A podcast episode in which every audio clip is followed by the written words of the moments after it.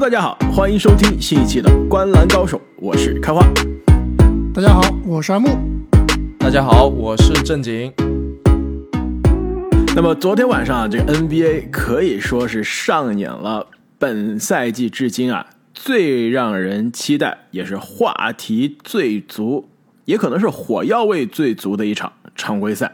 两位，你们看是不是？号称小春晚，没错这很少有场常规赛的对位啊，还没打呢。这个两三周之前交易截止日的时候，所有球迷都把这个三月十号这个周四晚上的时间段都定下来了，都在日历上画了个圈。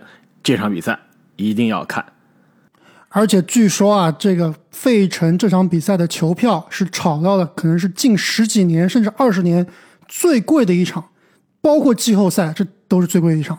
说是最便宜的航空票是二百美元起，二百多，二百多对，二百多，听起来这个价钱好像不是很夸张，但是你相比一下，它在费城这样一个，并不是像纽约啊或者洛杉矶这种，这个非常浮夸繁华的城市来说啊，它这个消费水平二百块钱啊，还是非常非常贵了。而且关键的，说到底啊，就是一场常规赛能卖出比季后赛还贵的这个门票也是非常难得啊。跟你们坦白啊，说实话，我本来想去的，一周之前看了一下这个票价，想想算了，放弃了而且关键是下了班还要这个开车一个半小时，如果是考虑到这种晚高峰啊，将近两个小时开到费城。看完之后再堵着半天，再开回家又要两个小时，来回四个小时，再加上门票至少要往三百块钱以上走了。想想算了，还是在家看直播吧。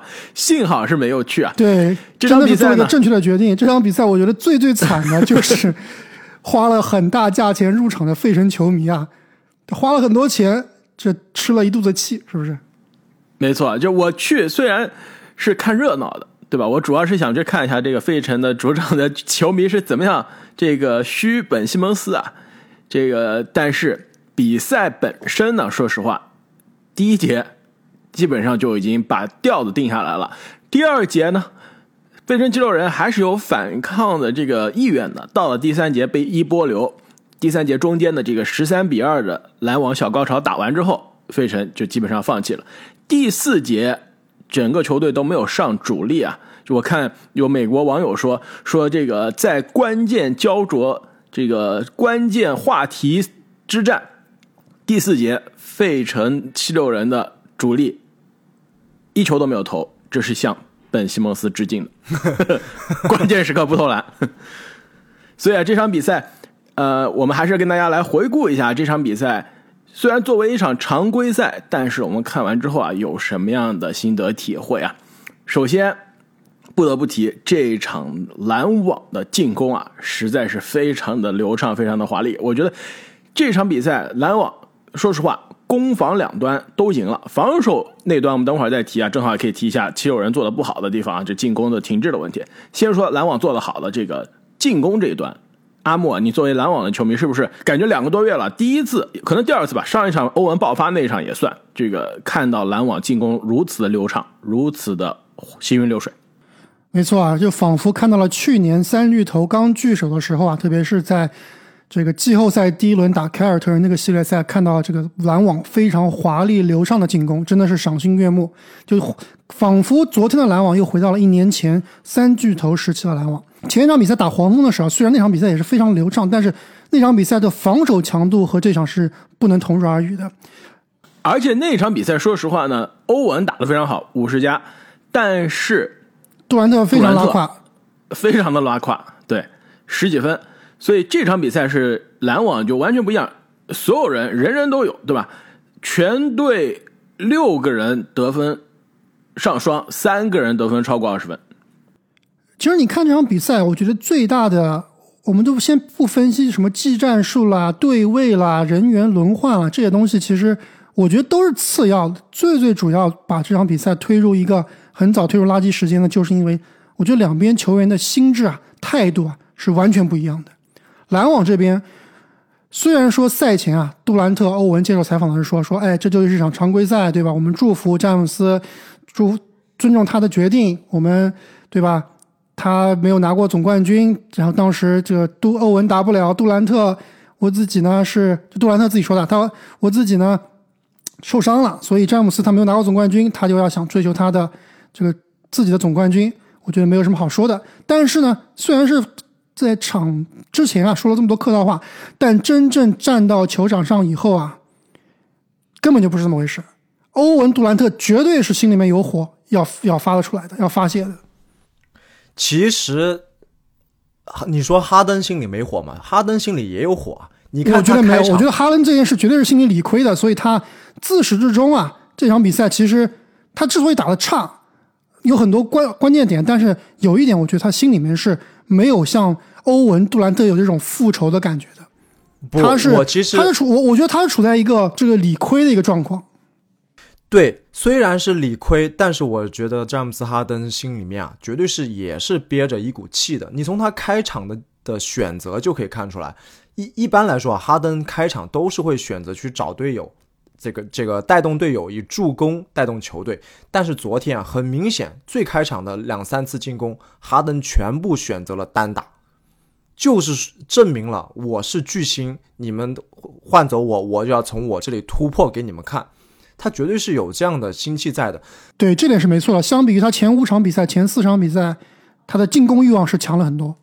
但是奈何啊，就像我昨天我也跟你们俩说了，就是就我说拉斯维加斯还是懂球啊，就是有杜兰特和欧文这样的球员的球队啊，即使他再多的问题，你要说他们在一场比赛里面拿出认真的态度，拿出最高的技战术水平啊，这支球队就是争冠级别的球队。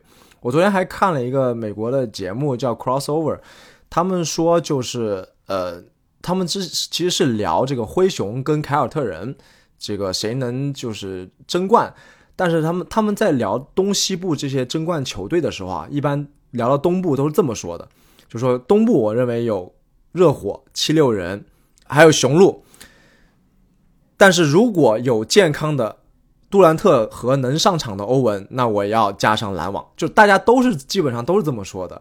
所以说这场比赛就再次向我们验证了打硬仗的杜兰特跟欧文有多么的可怕，这也是他们进攻流畅的最根本来源。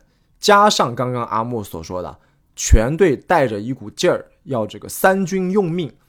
尤其是我们看发挥基本上比杜兰特和欧文更出色的小库里啊。也是憋着气的，是吧？你把我当天头，帮当这个拼图交易来了，那我就证明给你看我有多厉害。没错，说到这个，这个杜兰特带着气啊，其实他昨天是打满了第一节，整个第一节呢，杜兰特首先是一上来一个劈扣，立刻就已经是把这个气势就确定了，紧接着五投五中。开局手感非常的好啊，整个第一节呢六投五中，只投丢了一个三分球，而且有四个篮板、两个助攻、两个抢断。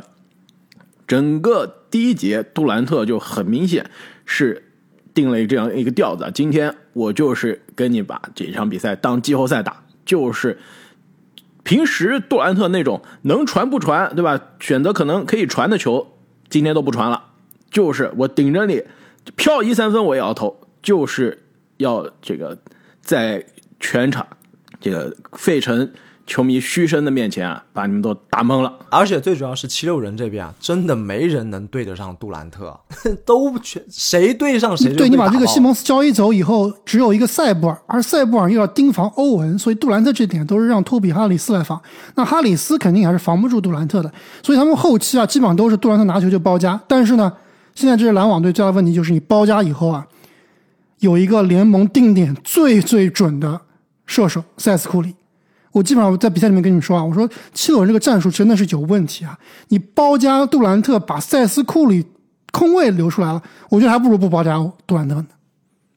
那说完篮网啊进攻做得好的这一端啊，那么再来聊一聊篮网这边的防守啊，顺便说一下七六人的这个进攻的问题啊。哎，等一下，两位，你们觉得这场比赛的最佳球员是谁？西蒙斯，对，绝对是西蒙斯。要不没上场的人，我们放到最后说，还是先讲比赛本身啊？但是我觉得是西蒙斯，为什么啊？因为西蒙斯最大赢家不是最佳球员。我觉得是最佳球员，因为动力西蒙斯来源。拉仇恨，拉仇恨，他吸引了所有的球迷，包括七六人的球员的关注，对吧？大家都是想说怎么样嘲讽西蒙斯，但这哥们儿是坐在场下也不打球，哎，穿的可帅了，你知道吗？赢球本戴。了一个大大链子，大穿了一身金链 LV 的上面还是这个个袋鼠叫什么 LV 的毛衣是吧？大毛衣，黄毛衣。对，他那个大金链上面是他的这个澳大利亚的这个袋鼠啊，非常的潮，是吧？感觉像来走红毯的，这样大家关注的动力是吧？关注点都在这个场下这个哥们儿身上，分散大家注意力，所以他才是 本场的最佳球员。阿木，你有什么不同的观点吗？因为你讲到防守啊，所以我我觉得，这场比赛的最佳球员是凯里欧文，特别是他在防守端啊，领防哈登，真的把哈登防的没脾气。就之前我们看这个小道消息说啊，说哈登和欧文在球队的关系啊有点奇怪，就是因为欧文自从这个被球队召回以后啊，在赛内训练赛里面，老跟老跟哈登一打一单挑，基本上每次都把哈登打爆，然后打完爆哈登以后还爆垃圾话，所以这场比赛我们看啊，这个进攻端那基本上哈登是不防欧文，但是欧文有的时候会点名哈登打，防守端这个欧文基本上是全场领防哈登，而且防的非常非常卖力，非常非常专注。有几球明明是队友对位到哈登，这个欧文强行是要换人，说你去防这个其他人，你去防这个塞布尔，防科格马兹，我来防哈登。哈登有几球明显是不想让欧文防啊，就是欧文对上他，哈登让队友过来挡拆换人，就不想打欧文了，但欧文就是甩也甩不掉，就是死缠烂打，就是要跟着哈登，所以让哈登啊也是全场失去了节奏。对，其实这种奇怪的氛围，我认为并不是空穴来风啊。因为你看，刚开场哈登其实就打了欧文一个球，而且是用他非常不擅长的背打，就这个就就挺奇怪的。就是哈登他都不用面框突破了，就背打，想用身体去吃欧文，但是这个球啊也没有打进。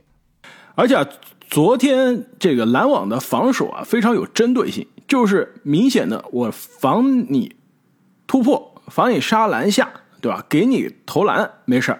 就昨天很明显，上半场有没有记得有一球，哈登左侧拿到球，篮网立刻就包夹，就是哈登想进去不给他进，只能在那儿把球停滞了，然后传出来，最后时间不够了，这个队友随便投了一个，就是你想杀篮下不给杀。但是呢，你想投篮可以投，所以昨天哈登，但是你觉得效果好吗？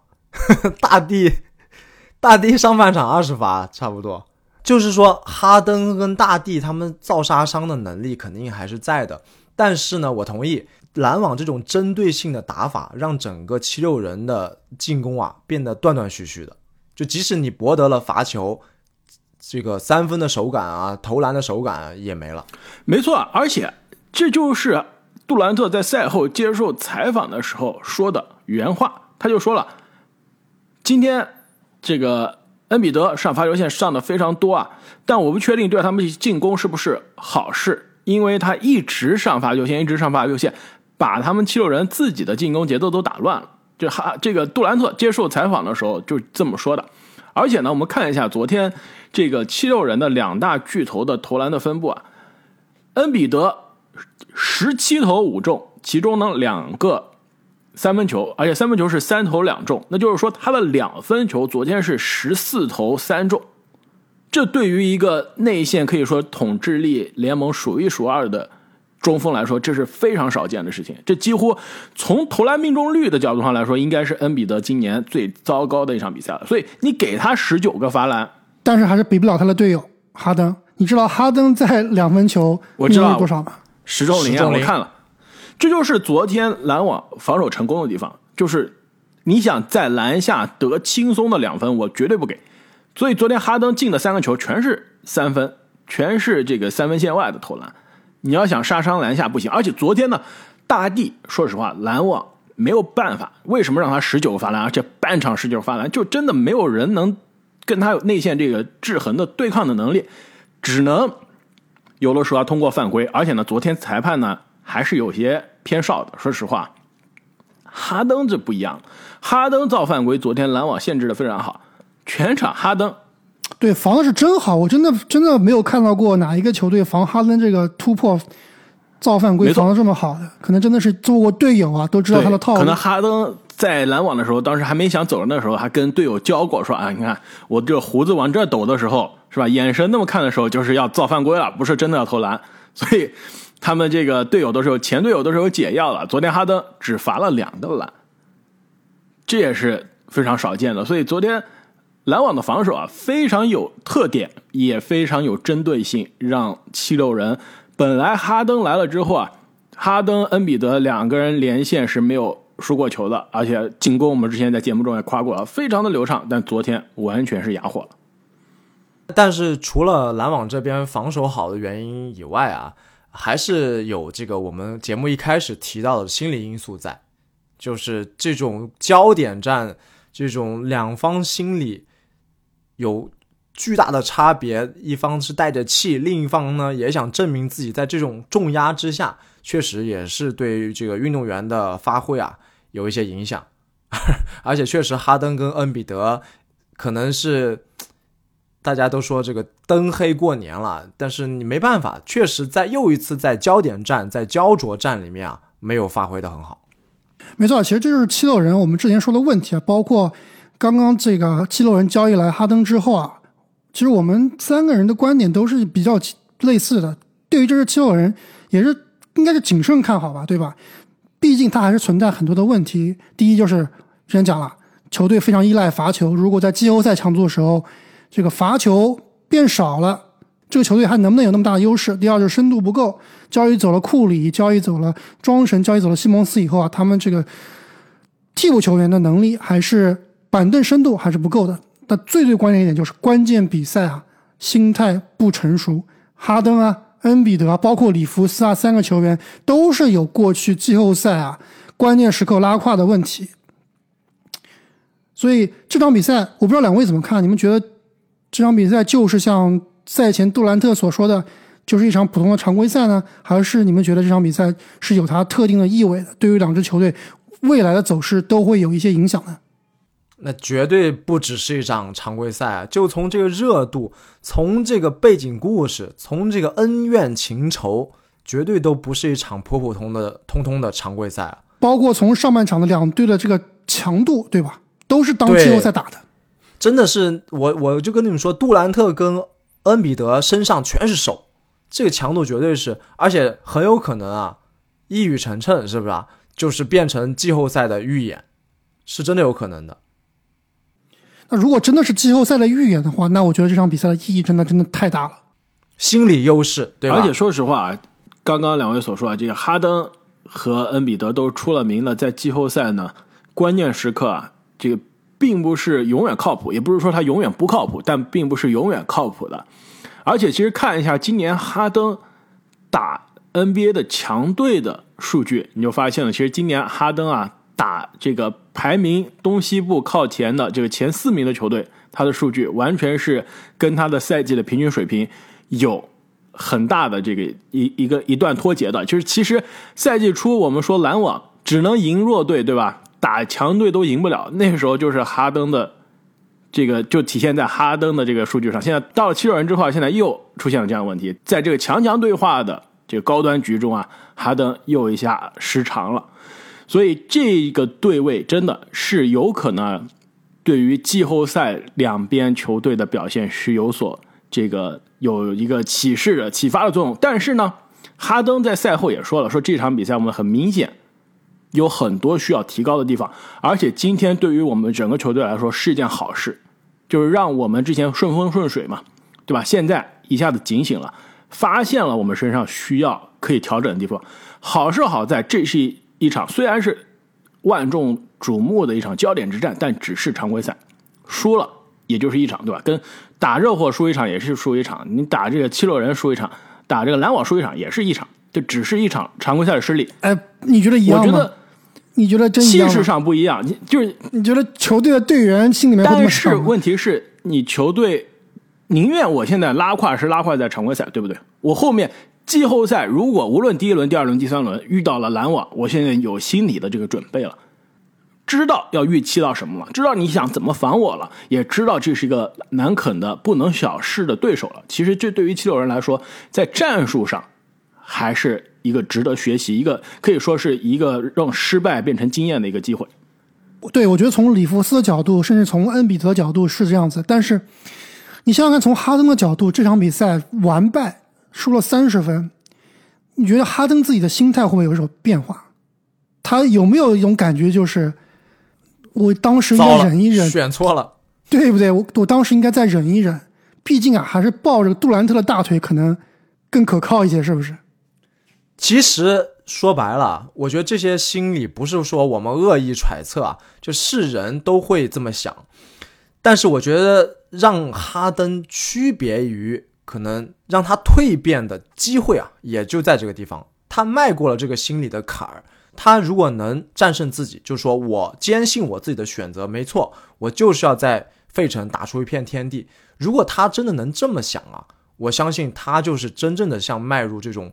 季后赛的超级巨星的行列是有机会的，但如果是真的像我们说的那样啊，我又后悔又难过，这种心情占了上风啊，那可能就比较糟糕了。对啊，这就是这个我们说的 high risk high reward，就是高风险高回报。如果本赛季哈登在七六人打出了一片天地，最后冲进了总决赛，甚至拿了总冠军，那哈登的历史地位马上就要翻番了。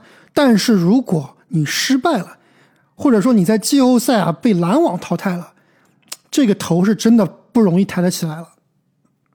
而且对面篮网还是让了一个本西蒙斯呀，还不是最强体的篮网。没错，其实说到本西蒙斯啊，我觉得这一场比赛没有上场的这个人，最大赢家。然后我们说了最 关键球员，也是话题的这个焦点啊。昨天上午还没有。呃，打比赛之前，西蒙斯在这个客场，在费城的酒店出门就已经被当地的球迷啊盯上了，就是网上就有小视频啊，大家对西蒙斯基本上是骂的有点难听啊，没有办法翻译了。翻译之后，对，就跟当年吹杨在纽约的待遇差不多是吧？还难听，而且呢，也有视频流出来，这个费城当地球迷把布鲁克林篮网的大巴都围上了。有点当年我在国内看中超的感觉了，而且在比赛中啊，其实有一个这个小插曲，就是有一个球滚到场边了，那西蒙斯站起来捡球的，就比赛当中啊，当时全场的费城球迷都是沸腾了，都在狂骂西蒙斯，而且据说有一名球员是因为骂的太难听了，直接被驱逐出场了。对，其实我是一点不意外的，因为我觉得联盟里面可能。怎么说啊？算篮球流氓，费神说第一，估计没人敢说第二。而且呢，说实话，其实哈登和这个西蒙斯离开各自的老东家之后啊，两边呢都是直接的或者间接的流出了很多这种也不知道是真是假的这种抹黑的新闻。就比如说刚刚阿木引用的这个小故事啊，是据说哈登跟欧文在队内单挑啊，被欧文打爆了。这故事。也不知道是真是假，或者说几分真几分假，有没有夸张？我觉得肯定是有夸张了。这边呢，其实最近，哎，七六人也是流出了很多啊抹黑这个西蒙斯的故事，而且都是直接抹黑的。这个篮网那边还是通过沃神啊，通过詹姆斯啊，通过一些媒体爆料。七六人这边直接张铁林在自己的博客上面说，说 这这非常直接，就说。这个这个之前西蒙斯不是指责队友说这季后赛失利之后啊孤立他不跟他联系，然后郑尚典英说了，这哥们夏天的时候自己把自己的手机号码换了，不告诉任何人。然后我们想找他发短信给他，没人他不理，电话也不接，他手机换了。直到训练营那天他出现在球场了，我们才第一次见到他跟他讲话。就是在球场中，是个口袋里面揣了个手机，是吧？而且手机，就大家就觉得很 这个这这哥们肯定是不可能来跟我们打球了嘛，就肯定他要走人了。所以说，七六人啊，整个赛季前半段，就大家在这更衣室的茶余饭后的谈资，不是谈这个名车名表，是吧？不是谈这个这个女明星，不是谈这个，谈什么呀？谈哎，我们把西蒙斯交易走换谁比较好？然后谈着谈着谈着，就变成了。角色球员说：“哎呀，看样子我要被交易走了，再见，再见，再见。”大家就每个人都是人人都是 这个诚惶诚恐，都觉得哎呀，有可能明天自己就是成为西蒙斯啊交易走西蒙斯的牺牲品了。所以张铁林说，整个赛季，西蒙斯不仅是跟队友完全是切断了联系，而且呢，把球队的更衣室啊也是弄得人人这个都是的弄得人心惶惶啊，整个球队的这个氛围都非常的差。而且据说啊，这个西蒙斯。之前不是因为不出场被七六人罚了很多钱嘛？现在呢，他准备要告七六人，准备把这笔钱要回来了。而且理由呢，就是这个 mentally health。之前我听我们国内的评论员杨毅的一个节目啊，他就说到一个非常有意思的事情，就是说跟我们中国 CBA 的合同比起来啊。美国的球员合同相对来说是更保护球员的。其实你这么想也挺好理解，因为毕竟跟资本家比起来啊，你球员挣的再多也是打工人，一般来说都是处于这个弱势的一方。所以呢，把这个合同的保护啊，比较倾向于保护球员，这样的话就比较合理，在这个整个长期的斗斗争中。但是西蒙斯很显然啊，就是利用这个。对球员的保护，把这个事情做的比较绝，做的比较极端的，就他是利用了什么呢？利用了合同条款里面的这个，就是当你不出赛的时候，如果是因为心理健康这个精神原因，那球队是不可以罚你钱的。所以他啊，现在就是准备充分的利用这一条。所以经常我们看到这个他不出赛的原因，就写的是 mentally health reason，对吧？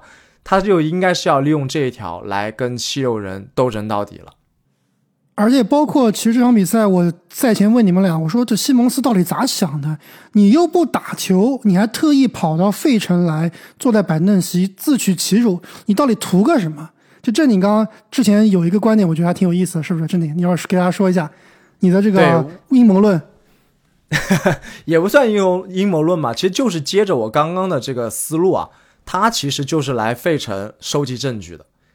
我来到这个焦点站旁边，可以就闭着眼睛都知道，费城的球迷也好，这个这媒体也好，一定是对我口诛笔伐，对我施加巨大的压力的。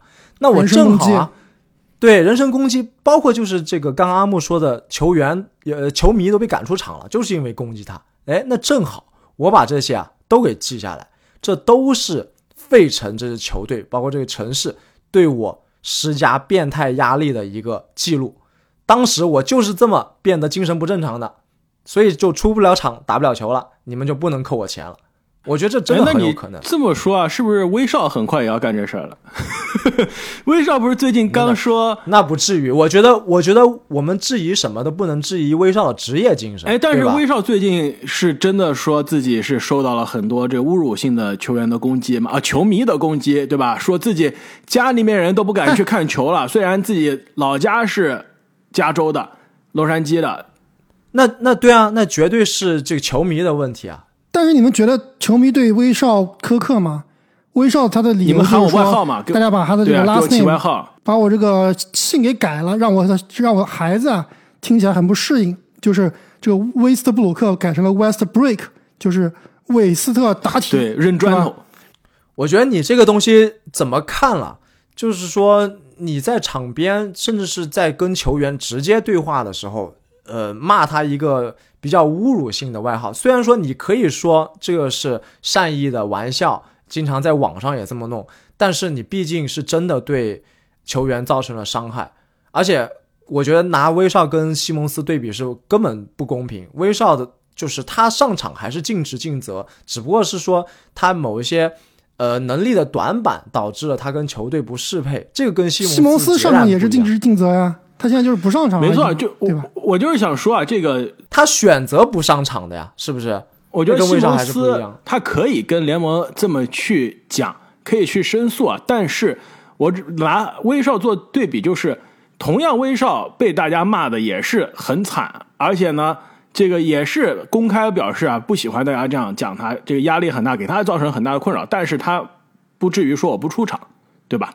就是所有其实球员都有这样各方面的压力，而且呢，很多球迷骂的也是非常的难听。但是真正到西蒙斯这个地步的，也真的没见过。不是说西蒙斯他不可以有心理的这些困惑、心理的这些障碍。如果他真的是有这方面的需求，就像我去年说欧文的，对吧？去年欧文也说自己是心理问题，不想打球了。我我我当时虽然是作为你们俩我说的这个欧文黑啊，但我也是表示支持的。如果你真的是有心理的这个问题，是需要接受专业的咨询啊帮助，可以。但是你不能，如果你是没有这个问题，你不能拿这个做挡箭牌、做借口。那这样所有的球员都可以这么说了，对吧？不，我觉得不一样。西蒙斯跟所有我们刚刚说的什么威斯布鲁克，包括之前老詹的很多外号啊，杜兰特很多外号啊，什么是他说他是小人啊，Snake 啊，是不一样的。最主要的问题是什么？就是西蒙斯他不光是被媒体指责，被球迷指责，他是没有受到球队对他的支持的。不管任何一个老詹啊、威少啊，再怎么说，他的球队内部啊、教练组啊、管理层肯定对他还是非常支持的。那西蒙斯的不一样的地方就是在于，管理层、教练组，甚至他的队友可能对他都放弃了。你真的不知道他是不是真的在球队里面啊是那个被霸凌的那一个。反正至少我觉得里弗斯做的是挺过分的。那次季后赛之后，其他人不好说。我觉得啊，里弗斯，你说他说的过分，也就是他对吧？在失利之后，媒体。虽然是实话，对不对？开花，但是你不能。但他不是这个话，但是不是他说的不是是，就是说他都没有说不是啊。当时的问题是什么？我们回顾一下，媒体问西蒙斯能不能在一支冠军球队做首发的控球后卫。如果里弗斯生气说不能，那真的是很伤心。他说不知道，不知道跟不能还是有本质区别的。在那个情况下，基本基本是一个意思，基本上就是不能。是的，他可以。这个他可以说的，但是说实话，就是你你不能把这个教练对于球员自己球员的这种苛责，就觉得是在霸凌自己球员。你想想，以前禅师，你可以苛责，你可以关了门苛责，但是你对阵媒体的时候，你不可以这么说。我我给你回顾一下啊，当年禅师第一次离开湖人的时候，写了一本自传，对吧？写了自传里面，当时想科比怎么讲，说科比是昂。那是离开了以后啊，里弗斯第一次离开就是鲨鱼和科比分道扬镳的那个夏天。禅师离开之后写了一本自传，里面对于科比的评价是 uncoachable，不可教化。之后发生什么？两年之后又回来带队了，又跟科比一起拿了两个冠军，三次进总决赛。科比有跟说，你看禅师在书里面说我是不可教化，我就不跟他玩了，对吧？我就不努力了，我就。你你这又是一个走极端了。你联盟里面找出几个跟科比一样这个曼曼曼巴精神、心智这么坚韧的，你心智不可能。科比都是天花板级别的级别的心智了，你西蒙斯怎么可能跟科比比呢？不管怎么样，我觉得这件事里弗斯绝对是处理的不好的。对，我觉得西蒙斯有他的弱点，但是这个里弗斯确实也处理的不好。而且我觉得最严重的后果啊，就是西蒙斯整个事件，包括现在还要再加上哈登这个离队的事件，最后会导致一个什么问题呢？就是刚刚我说到的这个资方啊，资本家这一方之后再跟球员、球员工会这个协商的时候啊，会更加的谨慎，也会更加的尝试去制定一些苛刻的条款。以防西蒙斯的事情再次发生，所以这个其实对整个球员群体啊，包括尤其是对那些比较弱势的球员，就不是大牌明星，在联盟的边缘或中下游的那些球员是非常不利的。那两位猜一猜啊，这个西蒙斯到底什么时候可以出场？而且回答刚刚阿莫的一个问题啊，就是为什么西蒙斯在这？其实球队呢在。比赛之前也说了，这对于西蒙勒斯来说，对他是一个好事，让他感受一下这个以后季后赛可能遇到的这个敌对的恶意的气氛。另外呢，鲨鱼其实在昨天的节目的呃这个转播之后也说了，说虽然我希望西蒙斯可以上场那样更好，但是他至少坐在场边了。如果他昨天连场边都没有坐，那就告诉我他到底是什么样的一个人了。就最起码迈出了第一步，是吧？迈出了第一步啊，走出了心里的舒适区。鲨鱼一样，跟你们说的也是心里面非常的强硬的，也跟科比当年一个 一个时代过来了，也是跟科比相爱相杀过。他也是觉得你球员是可以有些小情绪啊，但是面对这种困难的时候，你还是要迎难而上。你不能说我因为这个问题都不能打球，在场面不能做，那就更夸张了。所以昨天掌声还是应该送给西蒙斯啊，至少是勇敢的来到了这个对他充满着敌意的这个城市，迎接大家的这个嘘声，坐在场边，这点还是非常的难得。呃，最后我想问一下两位啊，昨天这场比赛之后，最大的赢家除了西蒙斯还有什么？还有谁或者哪支球队？我觉得应该是联盟吧，最大赢家。就毕竟一场普通的常规赛被炒成春晚级别啊，那这个噱头啊，这个对位啊，这个话题啊，真的是起来了。那相信如果在季后赛两个队能够再次对阵的话，那新的话题肯定不会少。还有就是恩比德所有的 MVP 竞争者的球队啊，就他们可能支持者又会多了一个证据，说恩比德打硬仗不行。是吧？给你十九个罚球，你就赢不了而且特别是呢，最近的字母哥和约基奇的数据真的是太夸张了，两个人都是在打着逆天的数据啊。特别是约基奇，虽然同一天是输给了勇士啊，但是这个赛程也不知道怎么安排的，五天给这个掘金安排了四场比赛，背靠背之后休息一场，再背靠背，没见过。但是约基奇依然是非常风骚的数据啊，现在。从高阶数据的角度上来看，约基奇可能又要翻身成为 MVP 的领先者，MVP 的赢家了。而且球队现在的胜场数啊，跟输了球之后的七六人又一样了。虽然是多输了两场，但赢的比赛的数量是一样的。因此，我同意正经的观点啊，这一场比赛之后，首先雄鹿是超过了七六人，那字母哥跟大帝的 MVP 争夺，在战绩上字母哥又更胜一筹，在个人数据。包括战绩，大帝跟这个约基奇的对比上，约基奇也更胜一筹。所以，所以啊，这场比赛两个 MVP 的竞争者也是非常大的赢家。同时呢，正如阿木所说，季后赛如果这两个队遇到啊，无论是哪一轮，那应该是这几年啊大家就最有话题、火药味最足的季后赛了。今天没有西蒙斯在场上啊，就已经是这样了。你们能想象一下？费城的客场，西蒙斯还在场上，哇，这个气氛会是怎么样？而且，其实把西蒙斯、哈登我们拉开不谈啊，其实你看一下杜兰特和恩比德今年的三次在赛赛场上的见面，这个成呃这个全明星不算，三次两个人都是相互骂骂咧咧的，是不是？之前。对他们俩这个关系真的好奇怪啊！场上一直骂骂咧咧，场下就是互相吹捧。而且有一场比赛，我记得输了球之后，那个啊赢了球之后，恩比德还对杜兰特说说 “go home，go home”，然后让他回家。所以这两个人就不这个不谈哈登和西蒙斯这一出啊，就光这两个巨星之间的火药味就已经足够了。哎，如果季后赛这两个队对上，航空票五百刀。你们俩去不去看？我有点想去。我跟你说，来往的票绝对比费城便宜。为什么？哦，对，因为西蒙斯客场是吧？对，而且欧文现在能不能打还是不知道，是吧？因此啊，对于今年的这个季后赛，也是我们非常的期待。啊最后问两位一个问题啊：今天三月十一号，你们知道是什么日子吗？植树节。除了这之外呢？又是什么灌篮高手的经典时刻吗？并不是啊，呃，有可能算是。今天是两年前的今天吧，二零二零年的三月十一号，NBA 停摆的日子。当时俄克拉荷马雷霆和犹他爵士的那场比赛还没开打，NBA 停摆了。戈贝尔的巅峰之战是吧？戈贝尔的人生不知道是他的高峰还是低谷啊！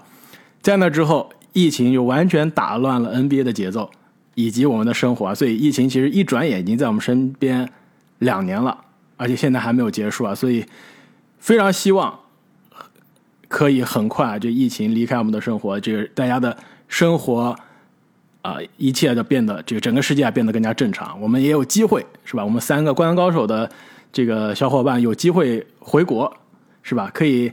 如果我们回国，是不是应该在国内给大家搞一个这个见面会啊？跟大家线下去看球，多好！为什么我脑海中浮现出的是科比中国行的画面，但是却又感到了一丝凄凉呢？有可能我们在肯德基摆了两个桌子，然后都没人来，是吧？没错，这这你太没有诚意了。你请大家吃肯德基，当然没人来了。你当然现在还是二十年前嘛。对啊，最起码要像来个接地气的沙县小吃是吧？对。那么本期的节目我们就聊到这里啊。这个 NBA 的接下来的常规赛，虽然可能不是每一场都有这个焦点之战啊，那么让人关注，但是今年的季后赛的争夺真的是非常异常的激烈。放眼一下东部啊。就不说今天打比赛的这两支球队了，除了篮网和七六人之外，至少还有两到三支、三甚至三到四支球队是有机会啊冲击最后总决赛东部的这个门票的。所以今年接下来的常规赛啊，我们会给大家不断的带来原创的最新的内容。再次感谢各位听众朋友们的支持，我们下期再见，再见，再见。